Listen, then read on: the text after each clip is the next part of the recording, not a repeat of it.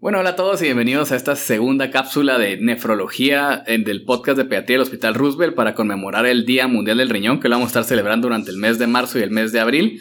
El día de hoy me acompaña Katherine Franco, R2. Hola Katy, ¿cómo estás? Hola Luis, bien, gracias. Y de regreso el doctor Randall Lowe, nefrólogo pediatra. ¿Qué tal, doctor Lowe? ¿Cómo está? ¿Qué tal? ¿Cómo están? Qué gusto tenerlos aquí otra vez en nefrología pediátrica. Excelente. Entonces otra vez vamos a una cápsula de 10-15 minutos rapidita donde vamos a hablar temas concisos que ustedes les van a servir en su práctica diaria.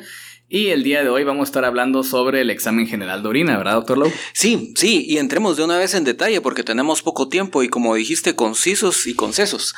Entonces, de una eh, sí, y el examen general de orina lo que pasa es que siempre lo hemos desvirtuado, siempre lo hemos tomado como algo de poca importancia cuando realmente es la biopsia líquida, ¿verdad? Eh, ustedes, es una biopsia líquida. Pocas veces tenemos acceso a un tejido y, y, en el examen de orina nosotros podemos tener acceso a conocer los secretos del riñón y a veces no le damos la importancia que se merece. La historia del examen de orina es muy interesante porque anteriormente en la, en, en la época medieval, digamos, existían lo que se llamaban los profetas de la orina, ¿verdad? Que eran personas que vivían lejos, lejos y llegaban personas con muestras de orina de, de, lugares remotos con estos profetas y estos profetas de la orina podían predecir el futuro del paciente. Eh, y esto pasó de ser algo mágico religioso a ser ya más técnico, ¿verdad? Empezaron a ver que si mezclaban la, orina con unas gotitas de limón, por ejemplo, y que si ésta se ponía turbia, demostraba que tenía la presencia de proteína, y entonces podían hacer predicciones acerca del paciente, decían, bueno, este paciente se hincha, ¿verdad? Sí, se hincha. O, por ejemplo, dejaban secar la orina y si ésta dejaba un polvito blanco y este eh, tenía un sabor eh, dulce, podían predecir que este paciente pues tenía diabetes. Eh, entonces pasó a ser, como les decía, de algo mágico a hacer algo técnico, ¿verdad? De acuerdo, ¿y de dónde hemos evolucionado desde estar probando el pipí de otras personas hasta el momento en el que estamos ahorita? Bueno, ha pasado por mucho y actualmente nosotros ya no tenemos que poner a la gente a probar el pipí de otras personas, como decís, sino que ya tenemos la tira reactiva, por ejemplo, ¿verdad? que, que resume lo que, lo que la historia nos ha venido enseñando, que al colocar ciertas sustancias, estas reaccionan cuando, cuando algún alguna algo está en solución en la orina, por ejemplo, azúcar, por ejemplo, proteína, y nos, y nos dice si existe o no existe esa sustancia en la orina cuando, cuando reacciona con, con estos reactivos que tienen las tiras. Entonces, eh, antes se agarraba una muestra de orina, se ponía una muestra alícuota de esa, de esa orina y se le incluían unas gotitas de estos reactivos y se veía la presencia o ausencia de esta sustancia. Ahora ya no necesitamos ni siquiera dividir la orina en alícuotas, sino que lo que hacemos es que con la tira que tiene cuadritos que tienen esos reactivos, vemos si esos reactivos reaccionan, valga la redundancia, con la orina y si hay presencia o ausencia de estos, de, de alguna sustancia en particular. Ok. Doctor, ¿y qué partes tiene el examen de orina? Bueno, el examen de orina tiene, tiene dos partes, ¿verdad? Básicamente, la tira reactiva, que es la que estamos hablando, que le llamamos la, la parte química, y lo otro que se llama sedimento urinario. Centrémonos primero en la parte química, que es la tira reactiva, lo que les venía hablando. Entonces la tira reactiva, dependiendo del fabricante, va a tener diferentes cuadritos o diferentes reactivos. Eh, los más importantes que podemos ver son la densidad, que está en, en, casi todos los fabricantes tienen densidad, la albúmina, la presencia o no de albúmina, la presencia o no de leucocitos, nitritos, grupos M, eh, y en algunos se incluye también el pH y las bilirrubinas. Si les parece, hablemos brevemente de cada una de estas cosas, qué significa para que los estudiantes y los interesados sepan los alcances y las limitaciones que tiene la tira reactiva de orina, ¿les parece? Sí, porque creo que en la emergencia y la mayoría de residentes y estudiantes que miran las tiras de orina o el examen de orina general, en realidad nos saltamos bastante parámetros que nos pueden dar mucha información, como usted dice, una biopsia líquida. Entonces pienso que es importante que sepamos que cada uno de esos parámetros tiene su razón y no está ahí por molestar. Pues. Exactamente. Entonces, veamos la parte química, o sea, la tira reactiva. Y después, eh, si nos da chance, vamos a hablar un poco más acerca del sedimento urinario. La tira reactiva, el primer parámetro que se menciona usualmente en los cuadritos es la densidad urinaria. Esta densidad urinaria también se le llama gravedad específica. y realmente nos da un reflejo indirecto valga la, alusión, de la concentración de la orina. No es lo mismo que la concentración de la orina, pero se parece mucho a la, concentración de la orina. ¿Qué es la densidad urinaria? Pues si nosotros tomáramos un volumen de orina dado y lo pesáramos y agarráramos un volumen similar de agua y lo pesamos y dividimos el peso de la orina dentro del agua, nos va a dar un valor que va a ser 1.0 algo. Siempre va a ser más pesada la orina. Entonces la densidad orina, de la orina es eh, la relación o la división de un peso del volumen, del peso del volumen de orina dividido el peso del volumen del agua. Entonces, por supuesto, ustedes ya van a decir que no hay, no, no hay una densidad normal abajo de, de, de, de, 1, ¿verdad? No puede ser algo más diluido que el agua.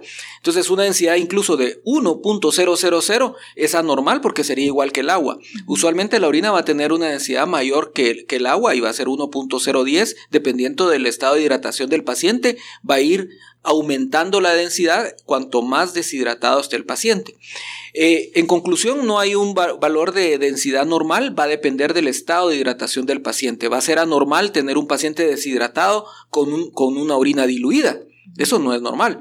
O un paciente hinchado con una orina concentrada. Eso tampoco es normal. Entonces no va a haber un valor de densidad normal, va a depender del estado de hidratación del paciente. Sin embargo, la primera orina de la mañana en un niño que ya no está lactando, uno esperaría concentraciones, eh, elevación en la densidad urinaria en la primera orina de la mañana. Eh, por ejemplo, 1.020. Si está menos de eso, pues uno empieza a pensar que el paciente tiene un defecto en la concentración de la orina.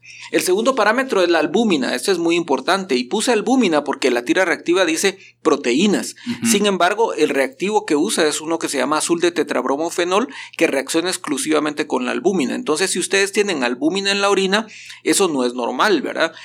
Y si esto aparece en varias ocasiones, eh, debería de estudiarse a este paciente. Eh, la albúmina, eh, o eh, como dice la tira reactiva proteína, les decía, es específica para, para, encontrar albúmina y lo va a identificar con trazas, una cruz, dos cruces o tres cruces. Uno puede encontrar trazas de, albúmina en un paciente que está con un metabolismo aumentado, como después de un ejercicio extenuante o fiebre. Pero si lo encuentra siempre, uno debería de, ver si hay una integridad eh, en, el glomérulo, ¿verdad? Que esté dejando perder albúmina. Hago el énfasis en que es específico para albúmina porque la tira reactiva no mira globulinas. Alguien podría tener una orina con un montón de globulinas que también es proteína y no lo va a ver la tira reactiva. Va a ser específico para albúmina. Entonces, si tenemos proteínas positivas en nuestro examen de tira de orina, podríamos recitar al paciente, hacerle un control después para ver si en realidad es un valor positivo o era una causa benigna, por así decirlo. Exacto, digamos si uno, yo veo al paciente y veo que está febril, pues no me extraña que tenga trazas de proteína, ¿verdad? Sí, mm. pero si es un paciente que llega bien y, tiene dos cruces de proteínas, una cruz de proteína, ya me preocupo, lo recito y miro que eh, eh, si esta, esto se sigue evidenciando, pues ya hago pruebas más objetivas, ¿verdad? Porque se recuerdan que estas pruebas son subjetivas, les va a dar un cambio de color y el, y el, el, que están viendo el cambio de color va a decidir si es una cruz o dos cruces o, tres cruces, ¿verdad? Entonces es, es, como muy, muy subjetivo y si encontramos proteína en repetidas ocasiones deberíamos de, de, de hacer pruebas más subjetivas. Y después seguimos con leucocitos, ¿verdad?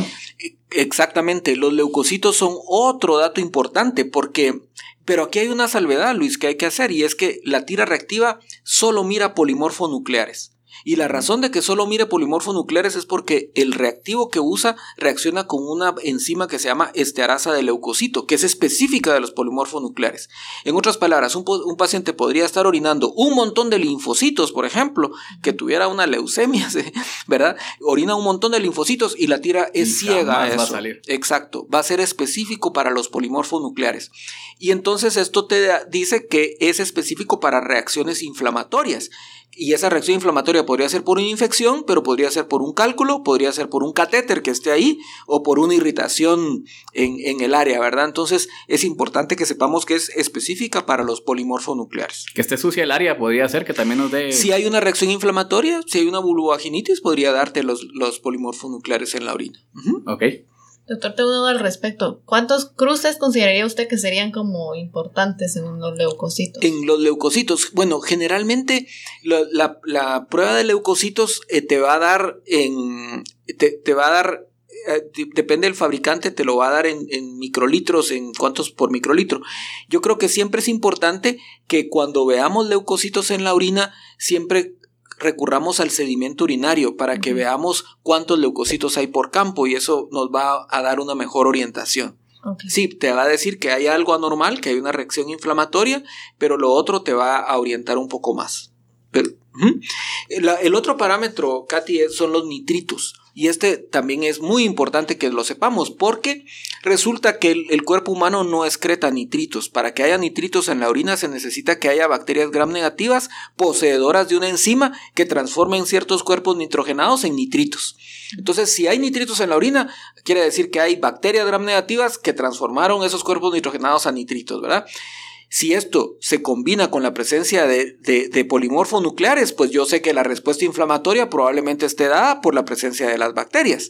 ¿sí? Y, las, y, los chances de diagnosticar una infección urinaria aumentan si tengo los dos, las, dos eh, eh, marcadores que son polimorfos y nitritos. Sin embargo, perdón, debo saber que los nitritos se podrían eh, poner en la orina, digamos, si yo usé un, frasco que está contaminado y lo dejé suficiente tiempo reaccionando.